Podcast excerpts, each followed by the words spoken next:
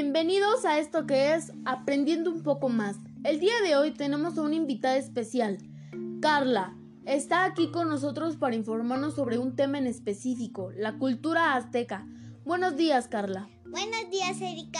Es un placer estar aquí contigo. Gracias por la invitación. Para mí también es un gusto tenerte aquí, Carla. Vamos a comenzar. Sí. Los aztecas se ubicaban en el actual México y fueron los últimos en llegar al pueblo del Valle de México.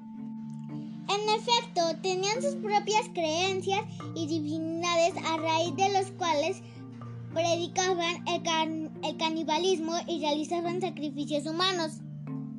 También sé que su idioma era el náhuatl. Los alimentos ingeridos eran una impresionante variedad de animales, como pavos y diversas aves, además de tuzas, iguanas. Ajolotes, ¿Qué es eso? un tipo de salamandras común en el lago de Texcoco. Ok, interesante. También consumían camarones, pescados y una gran variedad de insectos, huevos. Y larvas de insecto. Carla, ahora ilústranos un poquito sobre la vestimenta. Claro que sí. Al igual que en otras culturas, la vestimenta de los aztecas variaba de acuerdo a la posición social de la persona. En términos generales, se hizo uso de pieles de animales, pigmentos vegetales, plumas y oro. Interesante. Las mujeres eran vestidas ayudadas de un telar bordado por ellas mismas. ¡Qué capacidad! La economía azteca se fundamentó especialmente en tres grandes actividades. la agricultura, un complejo sistema de comercio y los impuestos en efecto. La agricultura azteca se caracterizó por el aprovechamiento del suelo para realizar sus cultivos.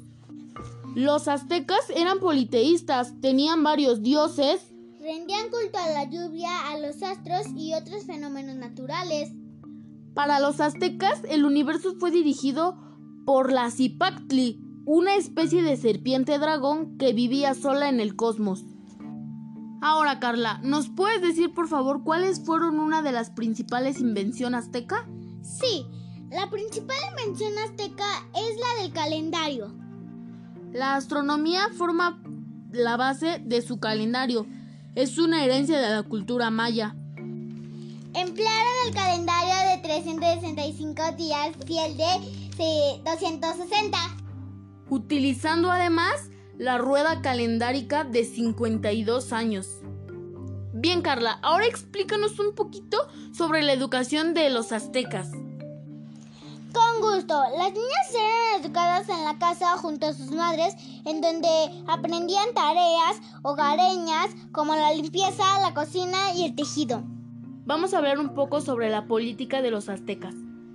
A la cabeza de la estructura de mando estaba el soberano Tlatoani, gran honrado y jefe de los hombres, con amplios poderes militares, civiles o religiosos.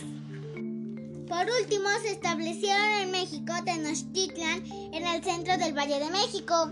Bueno, Carla, fue un gusto haber compartido estos momentos contigo. Espero verte pronto aquí. Gracias igualmente, hasta luego.